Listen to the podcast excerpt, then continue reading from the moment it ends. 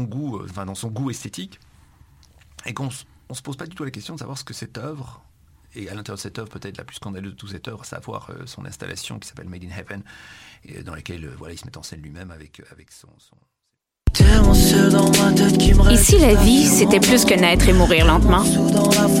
Si la vie, c'était une œuvre d'art qui transcende le temps, qui transforme les êtres? Et si cette œuvre se trouvait dans une salle près de chez vous?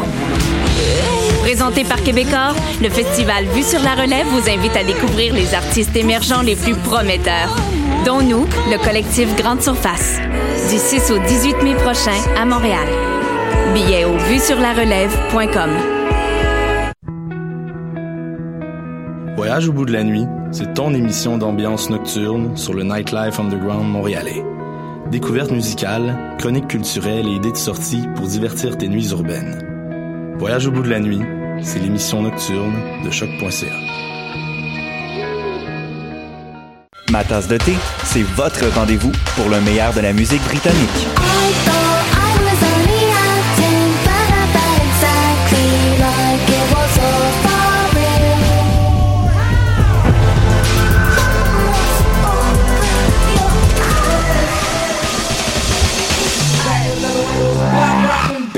Direct tous les jeudis dès 20h ou en tout temps en podcast sur le choc.ca et sur Spotify. Dans un monde où la société pestacle n'a jamais été aussi abrutissante, où le binge-watching fait office de passe-temps, où les zombies n'ont même pas la décence de se nourrir de cerveau, une équipe d'historiennes et d'historiens a le courage de lever le nez de leurs archives pour vous divertir sérieusement. Histoire de passer le temps, vendredi 16h sur choc.ca.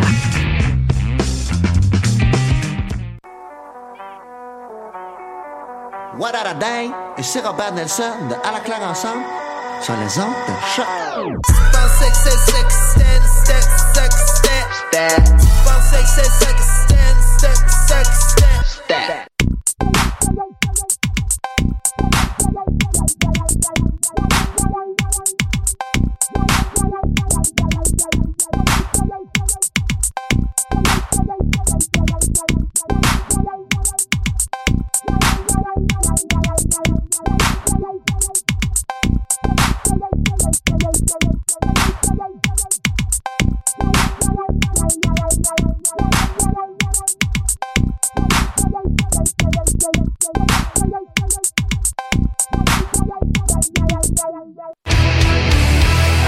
Peu importe c'est où, peu importe où ça joue. MLS, Ligue des champions, Euro, Mondial. On en parle tout le temps. Dit comme ça, ça fait vraiment bien, mais en vérité, on parle surtout de l'impact. Football Club, les pionniers du podcast soccer. C'est la référence soccer à Montréal. Tout simplement les meilleurs. C'est le Cannes Football Club.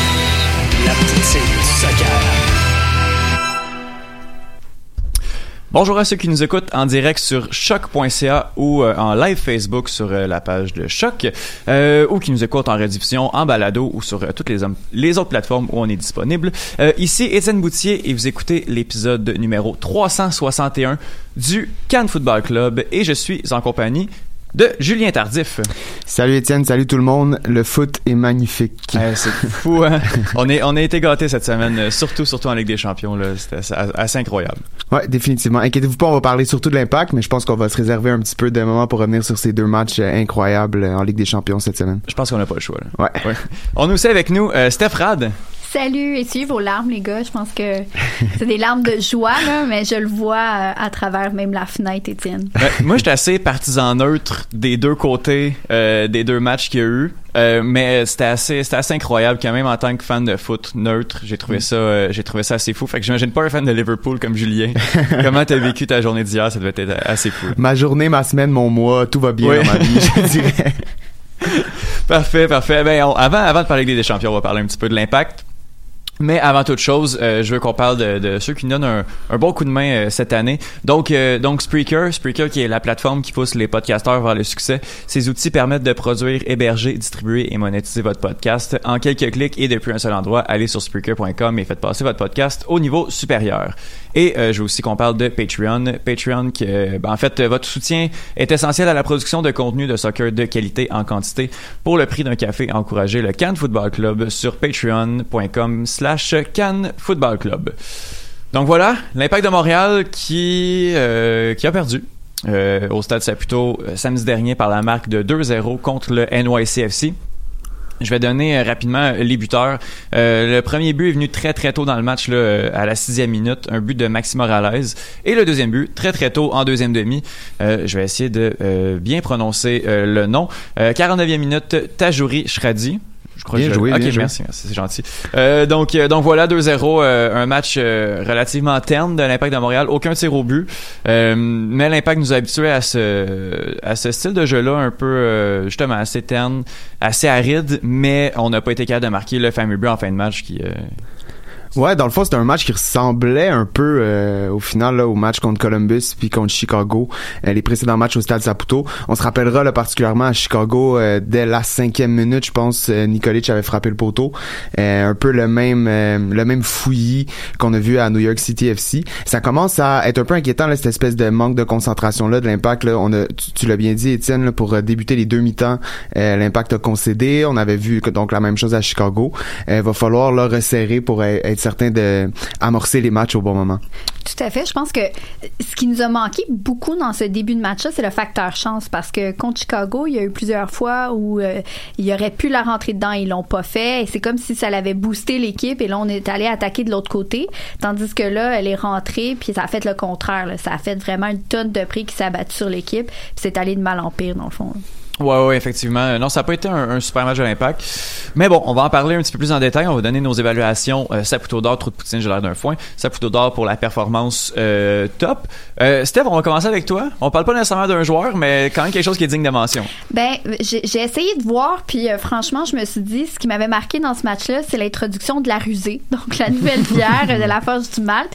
Euh, particulièrement, en fait, la collaboration de l'entreprise avec un groupe de supporters.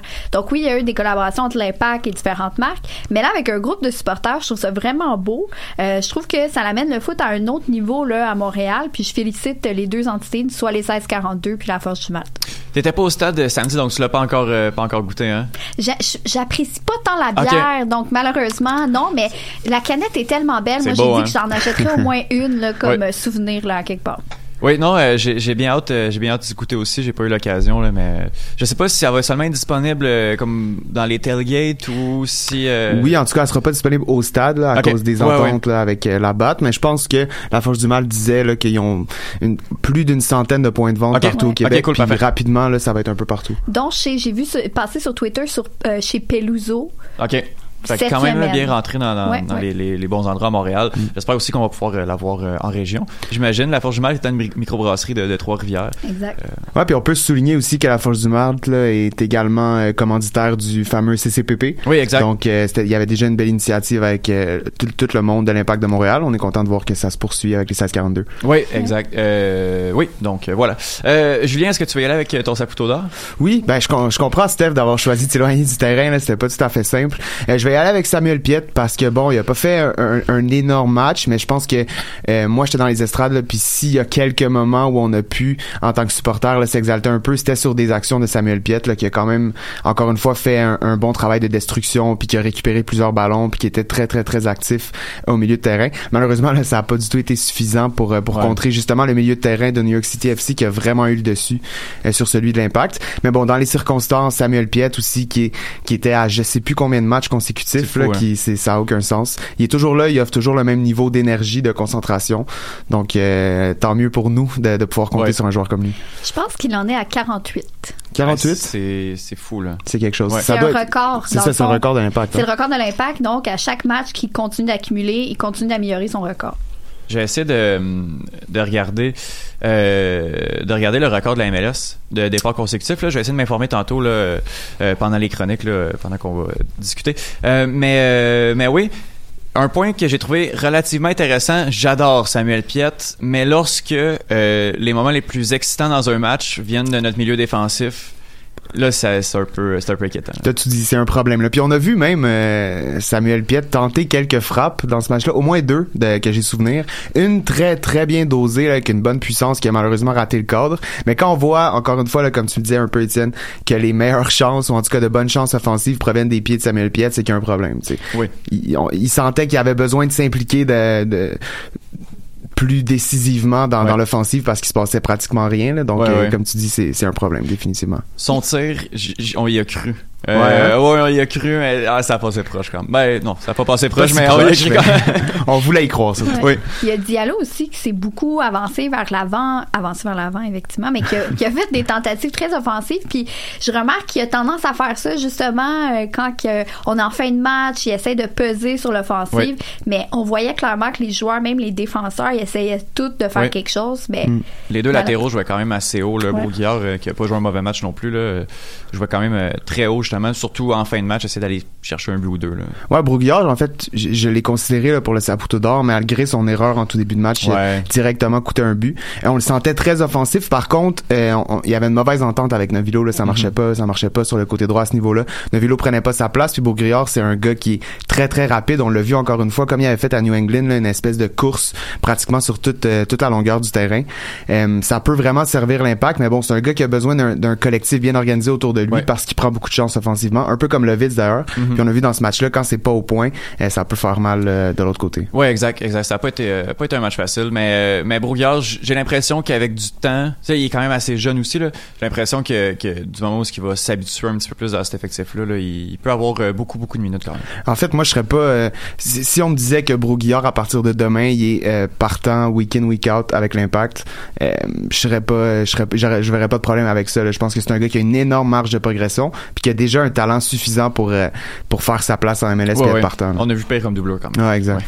Euh, euh, bon, assez vanté euh, nos joueurs. On va, on va y aller vers le côté un petit peu plus négatif. Le trop de poutine. Qui, euh, qui a joué le, qui a été la performance flop? Qui a joué le pire match du côté de, de l'Impact de Montréal? Euh, samedi dernier à, euh, contre New York Euh, Steph, je te laisse débuter. Euh, moi, je je suis allée avec Azira. Euh, il y avait du choix quand même là, dans ce match-là. là. Euh, mais Azira, autant que je l'aime, je trouve que c'était une belle addition l'année passée. Autant je trouve que là, il monte ses limites. Je pense que c'est un, un bel ajout de profondeur. Tu sais, s'il est sur le banc puis il peut rentrer en deuxième demi, fermer les matchs, ça ferait mon bonheur. Mais là, il semblait perdu sur le terrain. Euh, je sais pas si il y a eu un changement tactique aussi en deuxième demi, mais même en première demi, ça avait pas de l'air très clair je sentais perdu, puis je sais pas si c'est trop de matchs, je sais pas exactement qu'est-ce qui se passe, mais ça va en dégradant depuis le début Ouais. de la saison. Moi, je- je- j'aime bien Azira depuis euh, quand même. Là, je trouve que compte tenu de qu'est-ce qu'on a eu, compte tenu de qu'est-ce qu'il va apporter, moi, je suis quand même réticent à, à le changer, euh, à le changer ou dans l'effectif. bref, mais euh, mais je pense qu'on serait peut-être dû, par exemple.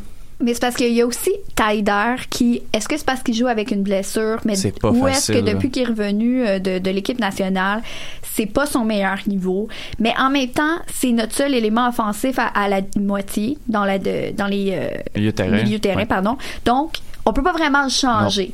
Donc, on enlève qui? On n'enlève pas Samuel Non. qui est le seul guerrier qui est là à tous les matchs qui fait vraiment ce qu'il peut. Azira, c'est le seul qu'on peut changer pour mettre quelque chose, un élément peut-être plus de folie, voir, il y a plein de personnes qui disaient pourquoi pas mettre Uruti. Why not? Rendu là, là, faut essayer quelque chose. là. Vais l'essayer, c'est vrai. On a même entendu cette semaine euh, Novilo qui pourrait qui pourrait être à- essayé à ce poste-là. Mais moi le, le nom qui me revient toujours pour remplacer Azira puis c'est dommage là parce que ça commence à faire mal là qu'il il se blesse constamment. Mais Mathieu Chouanière, Ouais, ce serait vraiment ouais. intéressant de l'essayer là. Euh, tu sais on, on, on le voyait beaucoup à l'aile en début de saison avec bon là, les blessures à Piatti, à Novilo justement, puis on n'avait pas beaucoup d'options. Mais je pense que Rémi Garde a toujours dit qu'il y avait une possibilité de l'essayer milieu central. Là, il est vraiment blessé au mauvais moment, surtout ce soir à New York. C'est un Ouais. effectif très très très réduit. Ça aurait été parfait de le voir. C'est malheureux. J'espère que ça sera pas trop long euh, sa blessure. Non, j'espère aussi. Puis moi, j'ai le feeling, j'ai l'impression, me semble, d'avoir suivi.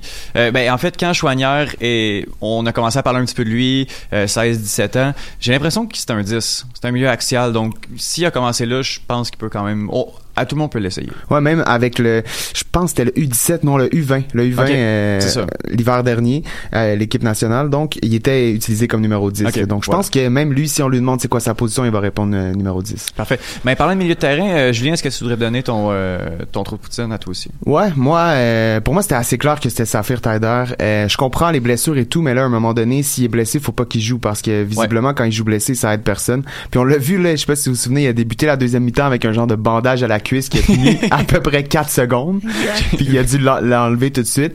Euh, je pense que dans sa forme actuelle ou son état d'esprit, où je sais pas totalement ce qui se passe avec Saphir Taider, mais ça ne fonctionne pas euh, depuis quelques matchs. là. D'ailleurs, c'est lui qui a obtenu la meilleure occasion de marquer avec une tête euh, tout seul dans la surface, puis qui a réussi à rater le cadre. C'était Ouais. presque plus difficile de rater Ouais. le cadre que de, que de le mettre. Donc, euh, mais il y a ça, il y a aussi ce- cette espèce de, de volonté qu'il y a de toujours s'excentrer un peu à gauche. Puis sans Piatti, on sent qu'il est pas capable de combiner. Euh, il y a pas d'entente avec Lovitz, pas d'entente avec Okon- Okonkwo. Euh, puis il s'occupe moins bien qu'auparavant de ses tâches défensives. Il laisse Samuel Piet un peu tout seul. Euh, je veux pas, je veux pas être trop dur avec lui, mais c'est quand même un joueur désigné. Puis euh, faut pas oublier que l'Impact a besoin que ces joueurs désignés performent comme des joueurs désignés pour être une menace dans cette ligue-là. Puis écoute, ça commence à faire plusieurs matchs que Saphir Taider n'est pas euh, à ce niveau-là. Euh, je sais pas c'est quoi le problème. Il y a eu des commentaires aussi que j'ai pas particulièrement apprécié là, au courant de la semaine quand il a dit ben écoutez, j'ai pas le choix de jouer parce qu'il y a la canne qui s'en vient puis Ah je oui, veux je veux euh, je veux que les les, les, les, les dirigeants de l'équipe nationale algérienne me voient. Mais c'est quoi ce genre de commentaires? Puis Ouais. d'ailleurs, c'est comme s'ils croyaient que les les gens de l'équipe algérienne faisaient juste regarder la feuille de match puis dire ah ça fait rejouer donc c'est bon on va le prendre. En fait, s'ils regardent les matchs puis jouent à ce niveau-là, moi à leur place je le sélectionnerais juste pas. Donc des commentaires un peu curieux là qui qui placent carrément l'impact en deuxième. C'est quand même normal là, le gars est algérien, il veut Mhm. aller à la CAN, Ouais, il veut jouer, il veut représenter son pays, mais les les deux sont possibles. là. Il peut aussi se donner totalement pour son club puis se donner pour son club, ça implique que si t'es trop blessé pour être performant, reste sur le banc. Oui, oui. J'ai l'impression qu'on y en demande beaucoup à, à Saphir. Là. Ça n'a jamais été un joueur de premier plan dans une équipe. Là, il arrive en MLS, puis tu sais pas là, les projecteurs sont rivés sur lui. On lui demande d'être de, de produire offensivement. Il est pas capable de le faire. On lui demande d'être partout. C'est un joueur désigné, oui. J'ai vraiment le feeling que c'est vraiment trop de pression, trop de responsabilité pour ce gars-là. là. Puis mentionnons que le banc, à ce que j'ai compris des commentaires des journalistes, il y en avait deux, dont Mathieu Chouanière et Ken Krolicki, qui étaient sur le banc, mais qui n'étaient pas en état de jouer. Là. Donc, qui étaient pas vraiment des remplaçants. Ce qui fait que nos options sont assez limitées. Oui. Là, on Mhm. a fait revenir Amar Sedic. Est-ce qu'il va jouer ce soir? Euh, c'est pas clair. là. Mais effectivement, on a des joueurs qui jouent en dessous de leur niveau, mais malheureusement, personne vraiment pour les remplacer. Oui. Oui, effectivement. Bref, euh, on va. J'ai hâte de, de suivre la saga, la saga Tyder, à savoir qu'est-ce qui va se passer avec lui. S'il va s'améliorer, si on va juste le, le reposer, ce qui serait quand même une bonne idée là. Mais bref, Euh, côté euh, un petit peu plus léger, quoique j'ai l'air d'un foin. Pour euh, le fait de jeu, l'histoire what the fuck du match, euh, ben Steph, je vais te laisser commencer. Moi, là, je- j'en revenais pas. Toutes les combinaisons, les passes qui se rendaient pas. C'est comme si cette équipe-là, c'était quasiment la première, le premier match de la saison. Là. Tu parlais là, que, que Tyder avec Okonkwo, ça fonctionne pas. Ben, ça fonctionne pas plus avec Lovitz. Ça fonctionne pas de l'autre côté avec Novilo. Euh, Novilo avec Brouillard non plus. Donc là, on, on a beaucoup parlé des passes vers l'arrière, mais dans cette partie-là et dans beaucoup d'autres parties, c'est les seules passes qui semblent fonctionner. Parce que Ouais. les autres, là, ils se sont toutes faites. Puis plein de fois, en plus, la combinaison fonctionnait pas, mais le joueur, il regardait l'autre en voulant dire, ben, qu'est-ce que tu faisais là, plutôt Ouais. qu'à aller courir. Et ça, ça, ça me fâche. Ouais, c'est euh, ouais, c'est assez particulier. Ah, puis je, je voudrais rajouter aussi, euh, on a été très dur après avoir été euh, été euh, très gentil, je dirais, avec euh, Jackson Hamel quand il a marqué deux fois au milieu de semaine. Là, tout le monde disait bon, c'est c'est clairement pas un partant à cause de sa performance contre New York. Mais Jackson Hamel dans ce match-là a fait quand même des courses qu'on n'a pas vu souvent un attaquant faire cette année. Puis il y avait juste jamais personne pour lui donner le ballon. Puis je reviens un Ben peu oui. à Tyder, il faut qu'il soit capable de prendre ce rôle-là. Mais il y avait absolument personne pour briser la ligne des défenseurs puis trouver Jackson. Jackson, c'est pas un gars que tu dégages le ballon puis il court, il va la chercher. Uruti peut faire ça. Ouais. Okonkwo aussi. Mais Jackson, c'est un gars qui va faire la course intelligente. Faut que tu lui donnes le ballon dans les pieds, il va la mettre au fond. Il a pas reçu une belle passe dans ce match-là. Donc, oui, Jackson, est-ce que c'est un partant? Euh, la, la question demeure, mais de, de juger seulement sur ce match-là pour dire que non, c'est juste un sub, je trouve ça un peu dur en- envers lui. Effectivement. Euh, ben, tu veux-tu poursuivre, euh, Julien, avec euh, ton gelard d'un foin? Ouais, ben, ben je, je pense que mon vrai gelard d'un foin serait le, le fameux bandage de saphir là, dont je parlais tantôt. Mais euh, sinon, je voulais dire aussi, je trouve que l'espèce de rigidité tactique de Rémi Garde euh, envers laquelle que, avec laquelle je suis d'accord parce que j'aime le fait que tu as une idée de jeu puis tu la maintiens. Mais là quand euh, au milieu du match face à New York ou je dirais peut-être aux deux tiers, là, je me souviens plus exactement à quel moment, il a voulu vraiment revoir son, son schéma, il a fait rentrer Routy aux côtés de Jackson, on dirait qu'il a descendu Piet euh, en défense centrale, puis il a voulu faire passer Raitala sur la gauche, Levitz comme Eli. En tout cas, c'était pas tout à fait clair, puis on voyait que pour les joueurs, c'était loin d'être clair. clair. Se promenait partout, Jackson, il savait plus trop où se placer, et ça marchait pas, même Brownie essayait de revenir vers le centre. En tout cas, clairement, on a vu que les joueurs, on dirait, avaient tellement ancré profondément dans leur tête que c'est 4-3-3 que là tout d'un coup au milieu d'un match on leur demande de changer la formation puis il y avait absolument rien qui marchait donc on voit ça sur les réseaux sociaux beaucoup demandé depuis plusieurs semaines de, de changer le, le, schéma tactique là, pour permettre une autre animation de jeu. Oui, peut-être, mais il va falloir le travailler à l'entraînement parce que clairement, un milieu de match comme ça, ça a rien donné. Non, non, non, effectivement. Mais ça, c'est justement des trucs à travailler à l'entraînement. Ouais, définitivement je suis d'accord. Il y a plusieurs personnes qui ont dit que Routy se promenait partout, euh, puis c'était pas clair non plus avec Jackson. Mais j'ai quand même vu quelques combinaisons qui tentaient de se dessiner. Jackson qui a fait des passes intéressantes à Routy. Mm-hmm. Je pense que justement, si ça se travaille, il pourrait avoir une chimie entre les deux. Moi, je pense que les deux seraient prêts à travailler ensemble. Mais après, il faut effectivement une certaine ouverture puis de la pratique. Là. Oui, effectivement. Euh, on va euh, continuer avec la chronique de, de Borat. Borat qui va nous parler de, de bière et du prochain adversaire de l'Impact. Donc, euh, donc voilà, on écoute ça à l'instant. Voici la chronique bière et culture de Borat.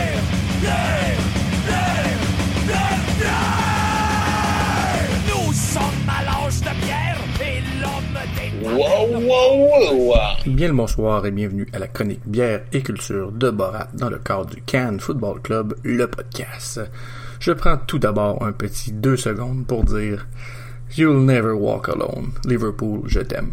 C'est terminé. Bon, voilà, c'est dit. Vous pouvez me suivre en passant sur Twitter au art commercial James Simono. Venez interagir, venez jaser, vous pouvez me donner des, des conseils sur ma chronique, vous pouvez me donner des idées pouvez me dire ce qui vous plaît, ce qui ne vous plaît pas. Vous pouvez me parler de la bière, que vous si vous l'avez goûté, si vous l'avez aimé, etc., etc. vraiment, c'est la raison pour laquelle on fait tout ça, c'est pour euh, s'amuser et interagir avec les gens sur Twitter. Donc, euh, venez m'ajouter ou si je, suis déjà, si vous m'avez déjà ajouté, eh bien, euh, venez tout simplement jaser, ça va me faire plaisir. Bon, l'Impact a deux matchs cette semaine, dont un ce soir au New Jersey et un samedi à Cincinnati. Euh, comme on a parlé pas mal de New York la semaine passée, puis que même si les Red Bull en fait jouent New Jersey, mais il y a rien à dire pendant sur le New Jersey. Fait qu'on va parler de Cincinnati, qui est une nouvelle franchise dans la ligue. Cincinnati, c'est une ville de l'État de l'Ohio, euh, tout comme Columbus, qu'on a jasé là, un peu plus tôt dans la saison. Euh, si on prend le cœur de la ville, comme façon de compter la population, Cincinnati est la troisième plus peuplée de l'État derrière Columbus et Cleveland. Mais si on parle vraiment de l'aire urbaine, c'est vraiment la façon dont les Américains préfèrent le compter souvent. Euh, c'est la plus peuplée euh, de l'État, donc sa population qui s'étend aussi dans les États voisins de l'Indiana et du Kentucky. Euh, encore une fois, là, donc si on compte l'aire urbaine, il s'agit de la 27e ville la plus peuplée du pays. Donc quand même assez notoire. Euh, pourquoi le nom de Cincinnati? Eh ben, le nom en fait a été donné en 1790 par Arthur Saint-Clair en l'honneur de la Société des Cincinnati dont euh, c'était le président. il s'agissait d'une société qui visait à honorer George Washington, qui eux, eux considéraient comme un Cincinnatus moderne.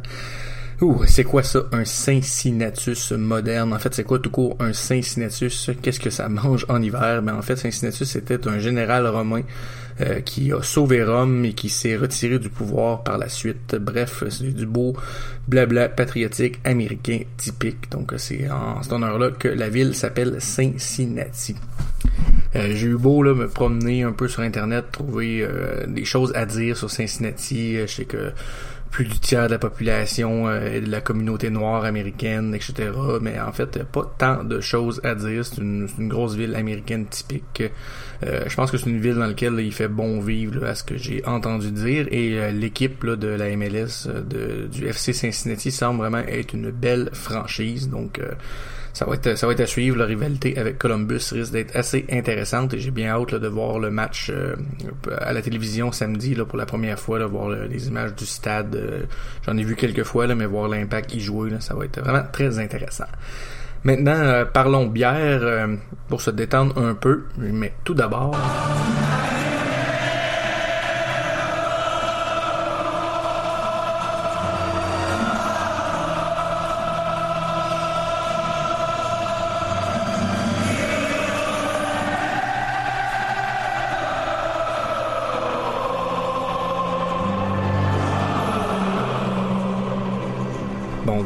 C'est la dernière fois que je le fais aujourd'hui. Euh, cette semaine, euh, oui, il y a deux matchs, mais il y a eu un événement brossicole spécial dans le monde de l'impact, puis je pense qu'il faut en parler. Donc, la bière de la semaine pour les deux matchs, ça va être la rusée de la Forge du Malte en co- collaboration avec le groupe de supporters 1642 Montréal, dont je suis membre d'ailleurs. Euh, il s'agit d'une excellente Pilsner, très bien balancée, avec un design vraiment vraiment cool. La canette est très très belle avec le renard et avec les couleurs de l'impact. Il y a la, cloche euh, étoile du Nord en arrière, un beau petit texte. Vraiment là, c'est de toute beauté. Ça va se vendre là, vraiment comme des petits pains chauds. Et euh, ça va être d'ailleurs en vente euh, en vente un peu partout au Québec là, sous peu. donc la Forge du Malte qui sont situés à Trois-Rivières, qui eux commencent là, le, la distribution là, de, de la bière cette semaine là, en, en grande grande partie. Moi, je l'ai eu à mon dépanneur dans le centre du Québec là, vendredi passé, donc j'ai pu en, en déguster quelques-unes en fin de semaine. Et elle va souvent être dispo là, dans les tailgates des 1642 avant les matchs de l'Impact. Et euh, c'est comme euh, en fin de semaine, c'est un très bon prix de genre 3 pour 10 piastres. Donc ça vaut vraiment, vraiment, vraiment la peine. est vraiment bonne. Et donc, on va finir comme d'habitude la chronique en musique. Euh, vu que les gars la semaine passée ont bien aimé Brand New Lungs, euh, je vais vous présenter un autre bon petit band de punk anglophone québécois. Cette fois-ci, euh, Down Memory Lane, moi un de mes bands euh, québécois de punk préférés que j'aime beaucoup. Font penser beaucoup aux excellents Face to Face, qui est un de mes groupes aussi fétiches du punk rock californien. Donc, on va entendre l'extrait Healed From Me. Et tout de suite après, là, on va retourner à Étienne et ses invités. Donc, euh, je vous souhaite euh, bon match au pluriel. Et surtout, n'oubliez pas, You'll Never Walk Alone.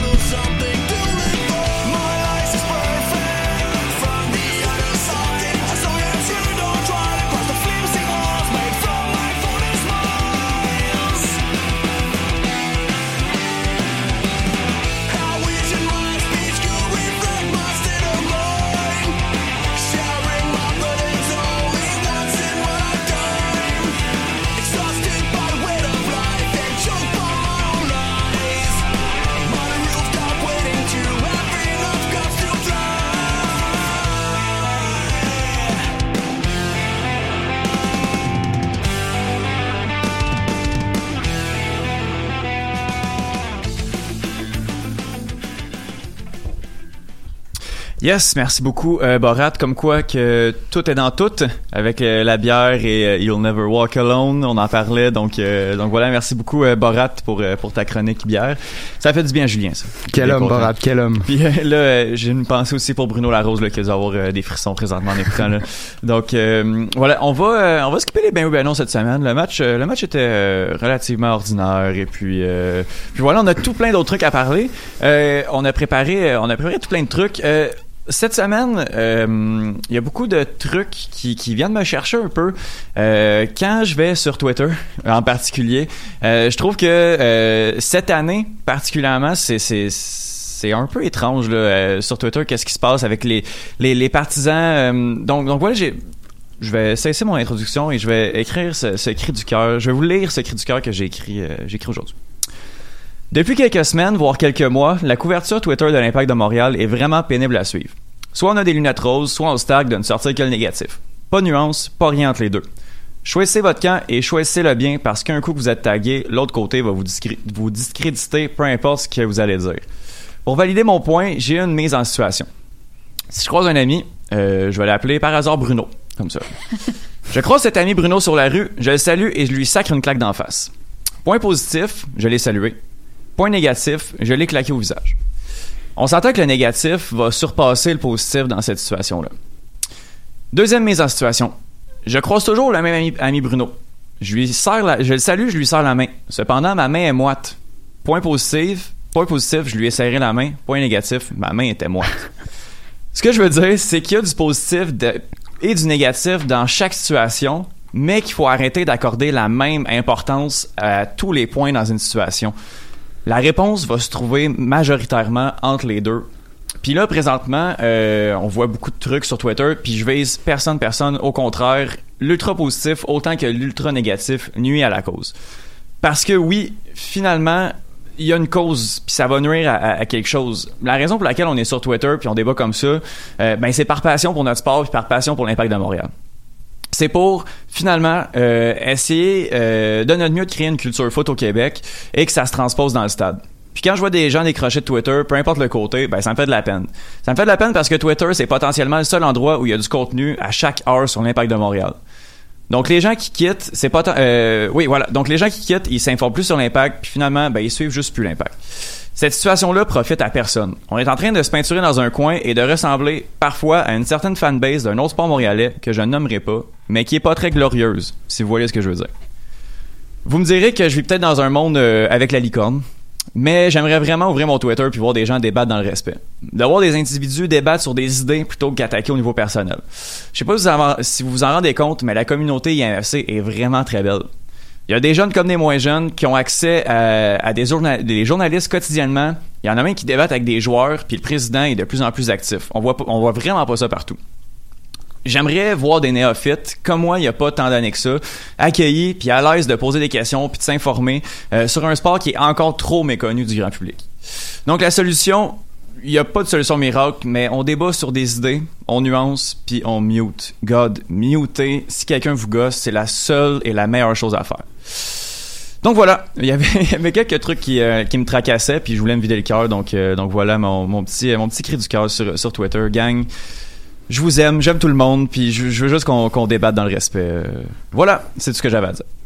Amen. Oui. De, de très, de très sages paroles, Étienne. Puis je pourrais juste rajouter un petit conseil. Si vous lisez un tweet qui vous fâche tellement que vous avez envie de répondre, prenez cinq minutes, fermez Twitter, pensez à autre chose. Il y a plein d'autres choses que Twitter puis l'impact dans la vie. Puis vous reviendrez plus tard, vous aurez oublié ce tweet-là, vous l'aurez muté, puis tout va continuer. On pourra débattre dans la joie et l'allégresse. Exact. Ou à tout le moins, dormez là-dessus puis répondez le lendemain. Parce que des fois, quand on peut être fâché ou pas d'accord, mais si on laisse décanter, on va répondre avec plus de nuances que sur le coup de l'émotion. Oui, exact. Puis souvent, souvent qu'il y a des débats aussi, faut arrêter de se sentir visé par, partout aussi dès, dès qu'il y a quelque chose. Là, donc, euh, Parce que je rajouterais que personnellement, je trouve que les débats sains sont à encourager. Puis c'est Oui. quelque chose qu'on fait pas assez généralement au Québec, débattre comme ça, dans le respect, puis en, en acceptant le point de vue opposé de l'autre. Ben oui. Puis en passant, on, on, tu sais, on met un peu l'accent là, sur les, les, les gens qui, qui vont un peu trop loin, mais il y en a beaucoup quand même déjà là, des débats, des débats qui se font respectueusement puis bien. Puis il faut encourager ça, je pense, puis poursuivre dans cette voie-là. là. Un bel exemple, là, si vous pouvez, euh, puis je pense que tout le monde l'a vu, là, mais si vous pouvez tomber sur, euh, sur l'article qui a été fait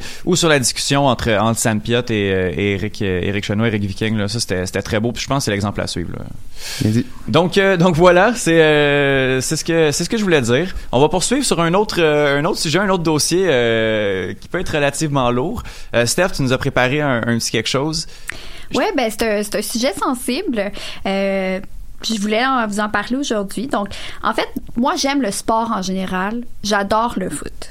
Ce que j'aime dans le sport, c'est pas juste les performances sur le terrain, qui sont centrales, on s'entend, mais aussi toutes les histoires humaines qui se déroulent en coulisses. J'adore lire sur le parcours de vie de différents athlètes, sur le lien entre le sport et la société, sur l'évolution des pratiques dans le temps. Souvent, le sport est beau, marquant, même lumineux. Je pense que vous en avez bien parlé avec la, la Ligue des champions. Mais parfois, le sport est laid, très laid. Et je suis une de celles qui pense que ces histoires aussi laides et choquantes soient-elles méritent d'être racontées. Je vais vous parler aujourd'hui d'une histoire de ce genre. Une histoire qui est en lien avec le sport féminin au Canada, avec la MLS, mais dont on entend très peu parler dans les médias, traditionnels ou alternatifs dans notre coin de pays. J'ai lu une entrée de blog il y a quelques semaines qui m'a complètement révoltée. Je veux vous parler de ce qui se passe chez les Whitecaps ces temps-ci, mais surtout de ce qui se passait chez l'équipe féminine des Whitecaps dans les années 2005 à 2011. À cette époque, l'équipe féminine des Whitecaps représentait la voie principale pour les joueuses du Canada, en fait, de faire partie de l'équipe nationale. Cette proximité entre les dirigeants des différentes instances a créé un cumul de pouvoir qui semble avoir monté à la tête de certains des dirigeants. En 2007, Bob Berarda est à la fois écoutez bien, entraîneur en chef de l'équipe U20 féminine nationale, de l'équipe des Whitecaps féminines, il est assistant entraîneur pour l'équipe nationale féminine. Oui.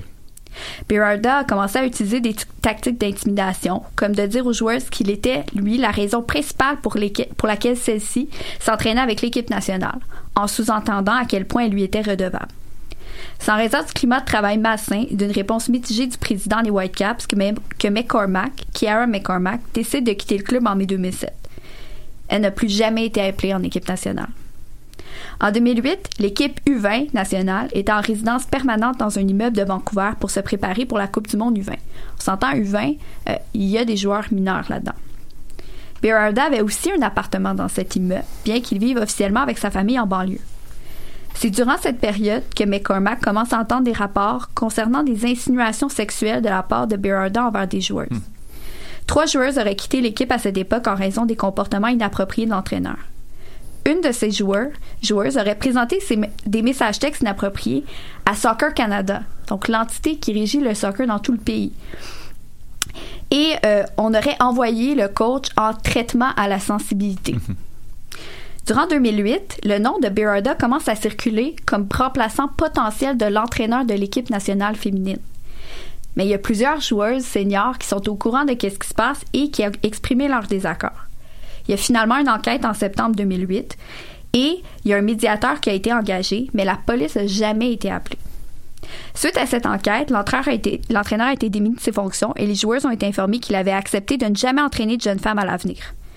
En fait, par contre, dans les, dans les faits, en réalité, en date de février 2019, il était toujours entraîneur d'un programme de soccer élite pour les jeunes femmes visant à faire partie de l'équipe nationale U17. Il est depuis suspendu, mais juste une journée après l'apparition du blog de McCormack. En 2011, McCormack joue une autre saison avec les Whitecaps. Plusieurs joueuses lui parlent de comportements inappropriés de la part du personnel d'entraîneurs qui ne qui sont plus Berarda, mais d'autres entraîneurs. Malgré les événements de 2008 et le congédiement de l'entraîneur précédent, aucune ressource n'avait été mise en place au cas où l'histoire se répéterait. Les joueuses ont donc attendu à la fin de la saison et huit d'entre elles, qui étaient plus seniors, ont écrit une lettre qu'elles ont envoyée à un dirigeant au placé du club. Les Whitecaps ont recommencé un processus avec le même médiateur qu'en 2008. Ils ont interviewé les joueuses et un questionnaire a été envoyé à l'ensemble des joueuses. À la fin, cet entraîneur a aussi été remercié, mais encore une fois, il semble que ce dernier continue de travailler dans l'industrie du soccer féminin. Plusieurs joueurs se sont depuis joints à McCormack. Andrea Neal, qui a été la première femme à être intronisée au temple de la renommée du sport canadien, a publié une entrée dans son propre blog où elle mentionne qu'elle souhaite joindre sa voix à la conversation parce qu'elle, et je cite, ne croit pas que le système ait soutenu Kiara et ses coéquipières dans le temps, et bien que j'espère me tromper, je ne pense pas que le système fonctionne mieux aujourd'hui. En avril 2019, un groupe de 12 joueuses ont émis un communiqué disant qu'elles ont été témoins ou ont fait l'expérience d'abus, de manipulation ou de comportements inappropriés de la part de Bob Berarda en 2007 et 2008 et ont nommé plusieurs exemples très concrets. Au match du 17 avril dernier entre les Whitecaps, l'équipe masculine, et LAFC, des centaines de fans ont quitté leur siège à la 35e minute pour attendre sous les gradins jusqu'au début de la deuxième demi en signe de protestation pour l'inaction du club.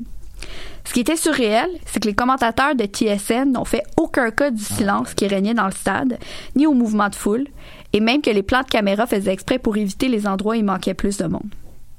Mentionnons aussi que le président de la CONCACAF était en entrevue à l'habitant et n'a fait aucune mention de la situation. Les groupes de supporters ont depuis émis des messages sur Twitter pour souligner qu'ils travaillent de concert par rapport à leur inquiétude, donc tous les groupes de supporters des Whitecaps. Et certains membres des groupes de supporters, comme celui des Southsiders, sont d'ailleurs en étroit contact avec McCormack. Le club des Whitecaps a émis quatre communiqués depuis l'apparition du blog.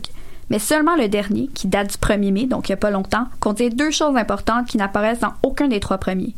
La signature des propriétaires et des excuses formelles.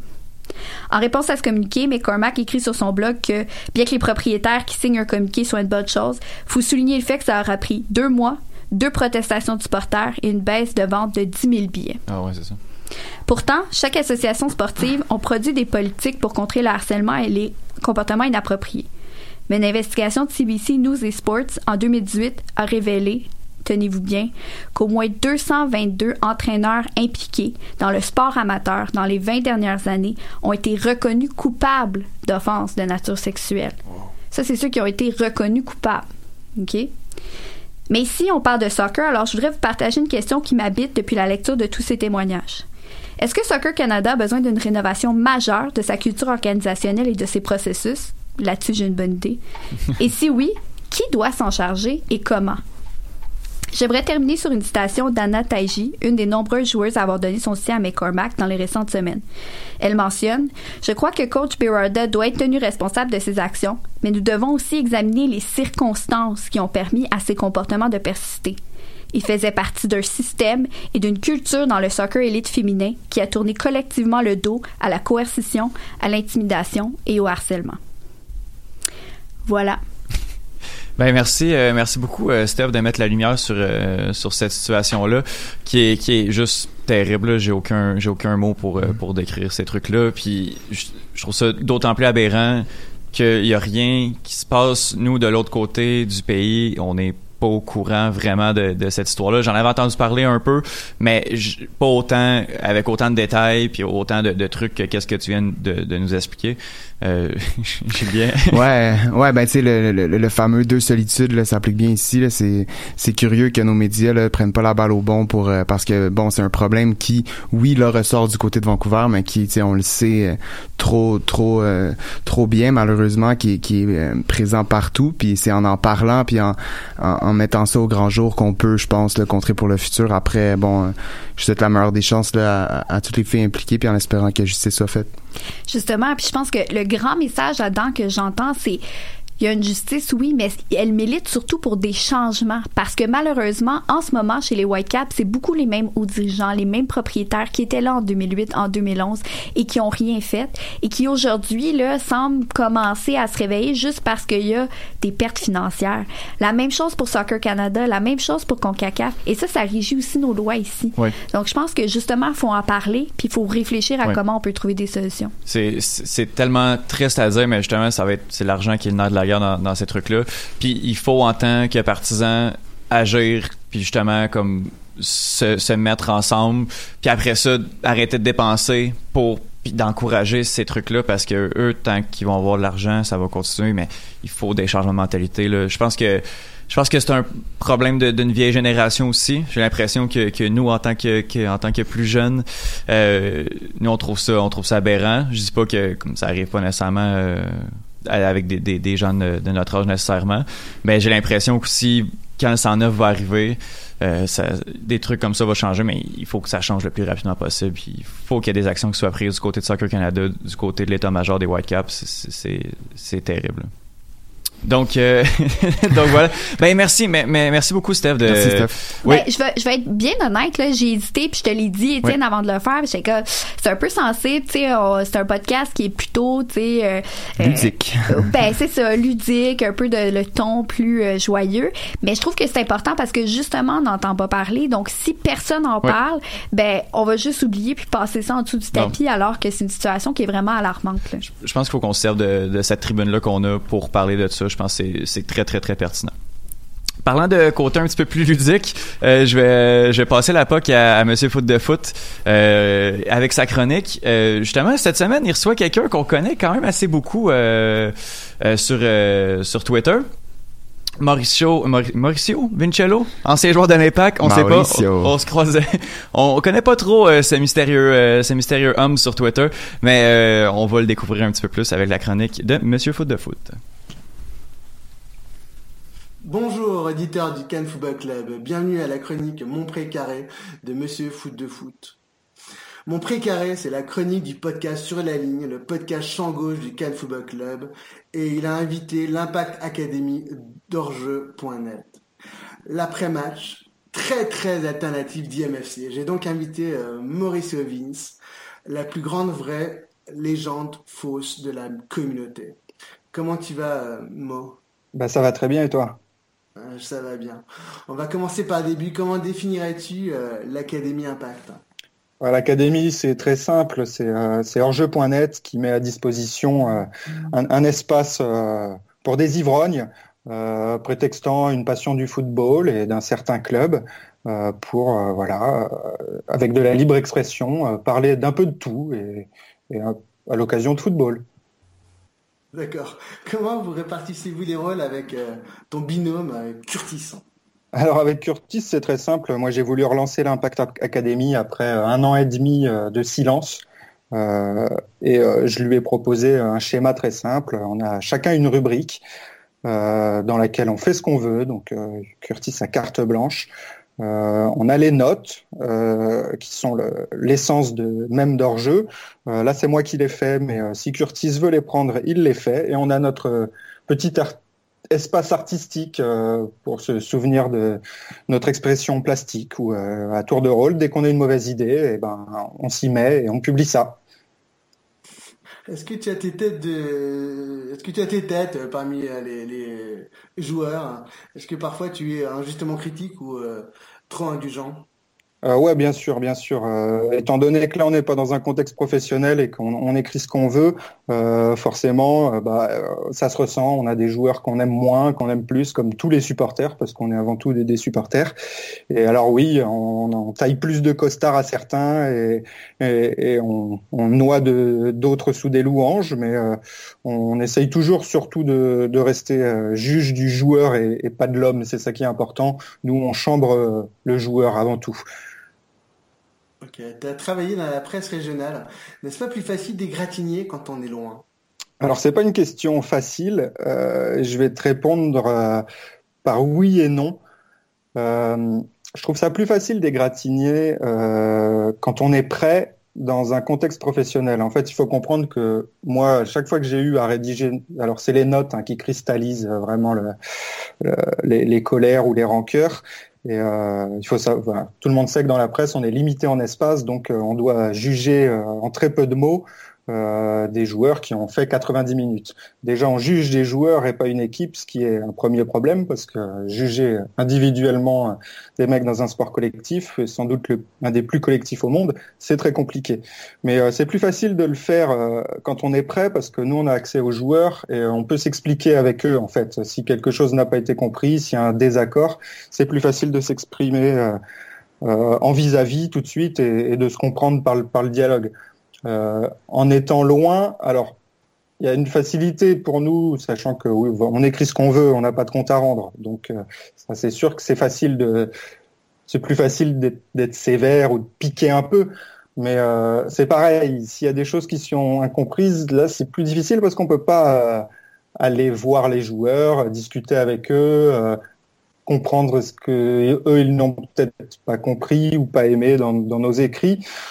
Donc il y a c'est un petit peu des deux, mais je pense quand même que c'est plus facile euh, quand on est proche des joueurs et également euh, quand on voit les matchs au stade, euh, parce qu'on voit bien mieux un match au stade qu'à la télé ou encore pire sur un, streaming nul comme ça nous est beaucoup arrivé.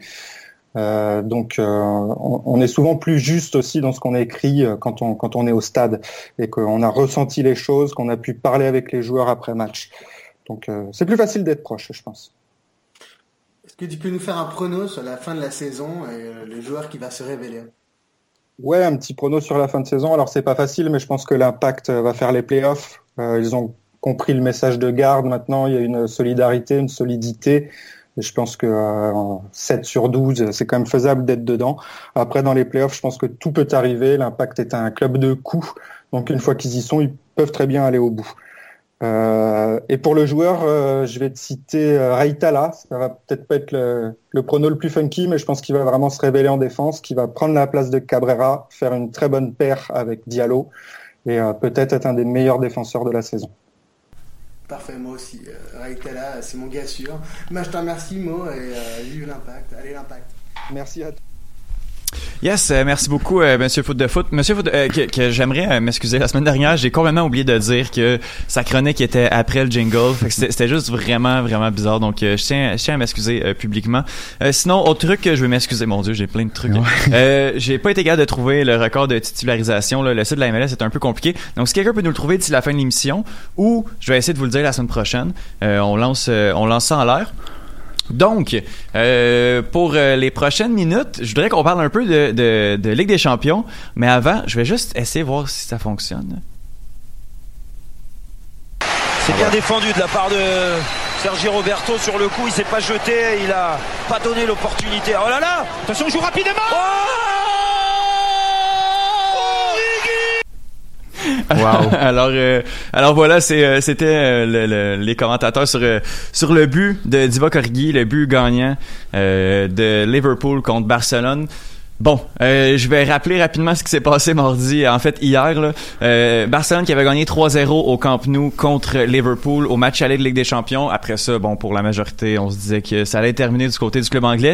Euh, le Liverpool qui avait le couteau entre les dents là, pour, euh, pour le match.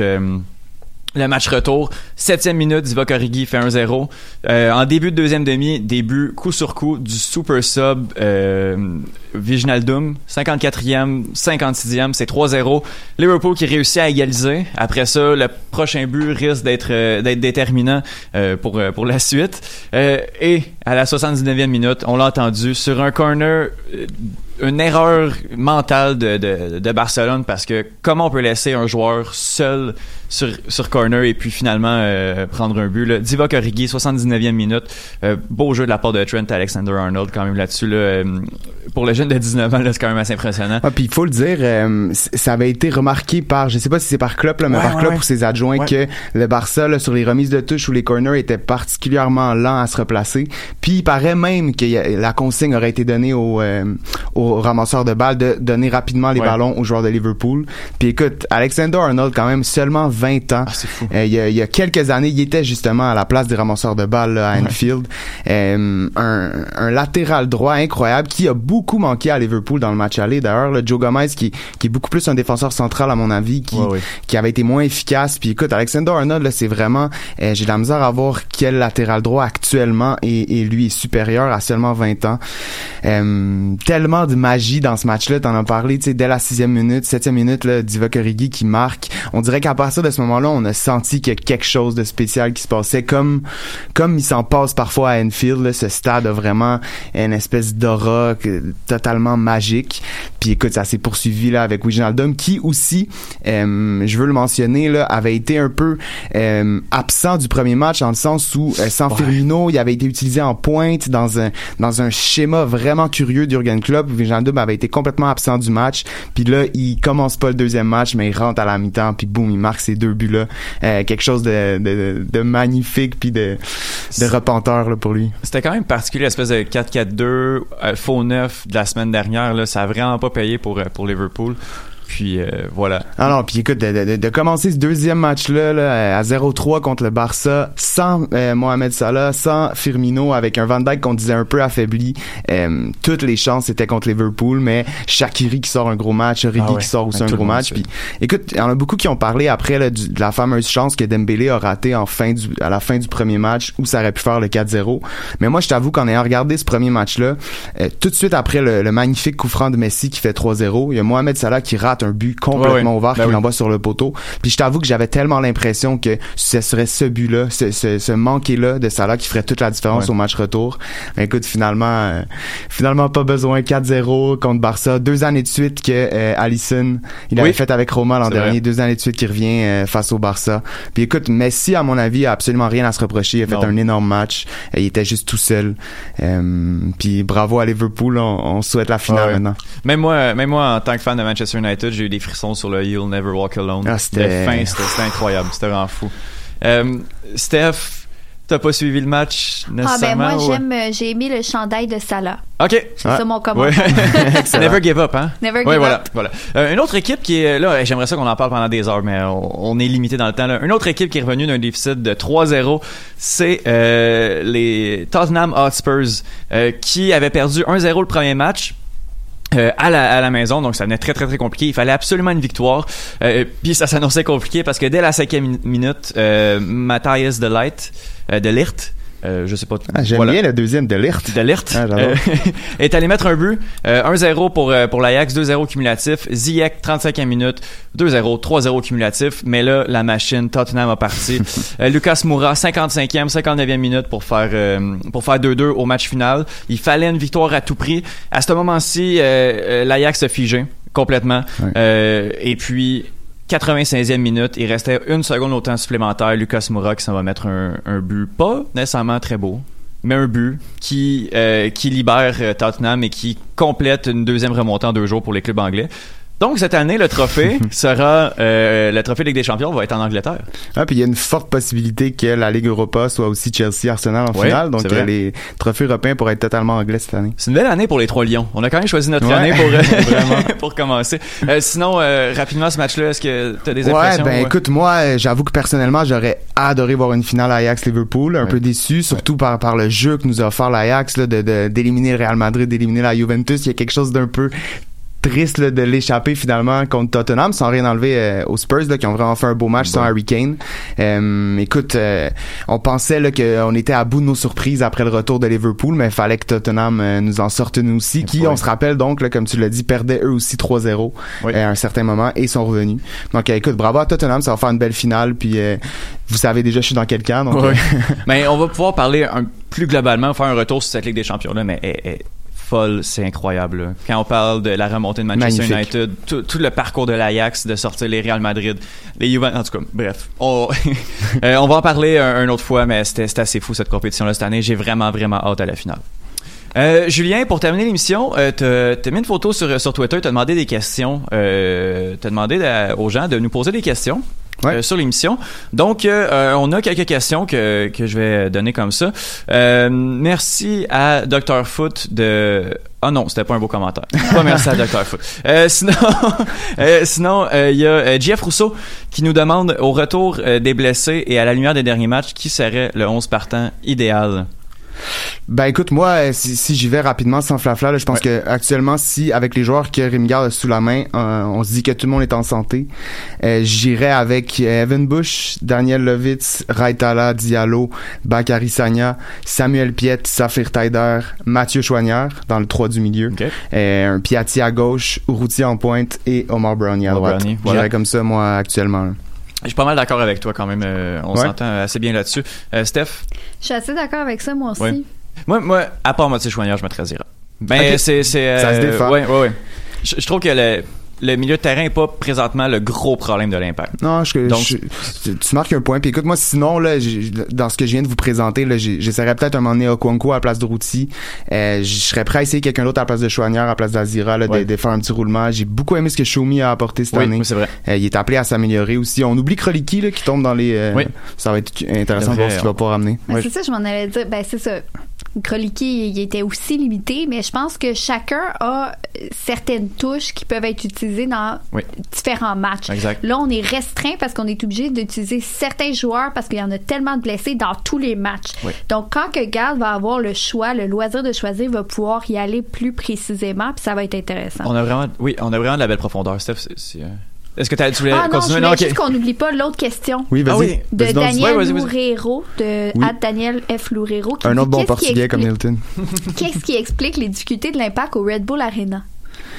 C'est une bonne question. On dirait que l'impact a toujours de la difficulté contre les équipes de New York en général. Euh, je pense aussi ce qui explique là, les difficultés du Red Bull, c'est que euh, le Red Bull de New York a été une grosse force de la ligue pendant plusieurs années. Euh, on se souvient que les rares succès d'ailleurs de l'impact au Red Bull Arena, euh, Arena ont été signés Nacho Piatti Ouais, en série en notamment série, une ouais, année. ouais. Exact. Sinon c'est difficile, je pense, parce que le Red Bull justement a été toujours une équipe très très bien organisée, ce que l'impact malheureusement là, a pas a pas souvent été. Euh, ça va peut-être changer cette année. J'ai hâte de voir le, le premier duel entre les deux équipes. On dirait que les Red Bulls se replacent dernièrement. Je pense que l'impact a quand même un coup à jouer. Là. Viser la nulle serait serait intéressant ce soir. Ouais, c'est ça. Moi, je vais aller dans le même sens que, que toi, Julien. C'est pas tant l'endroit que l'équipe que, que l'impact affronte qui est dans les puissances ou dans le, le top 4 de la ligue depuis que l'impact est en MLS. Donc, c'est peut-être Mhm. ça aussi qui, qui rend difficile plus que, plus que l'endroit, plus que le terrain, plus que... Ouais, parce qu'on s'entend, c'est pratiquement toujours vide. Euh, Ouais, c'est au exact. New Jersey, comme Borat nous le, nous le rappelait l'autre fois. Donc, il y a pas, il y a pas vraiment quelque chose d'intimitant là-bas. Je pense surtout le style de jeu des Red Bull qui fit mal avec celui de l'Impact. là. C'est pas le Yankee Stadium, donc c'est pas ça non plus. Non, non, c'est ça. Mais c'est un, une équipe qui fait du pressing vraiment intense. Et je pense que ça, on l'a vu là avec euh, avec nous euh, NYCFC. C'est pas quelque chose qui sied bien à l'impact. On a Le besoin d'avoir le temps de réfléchir.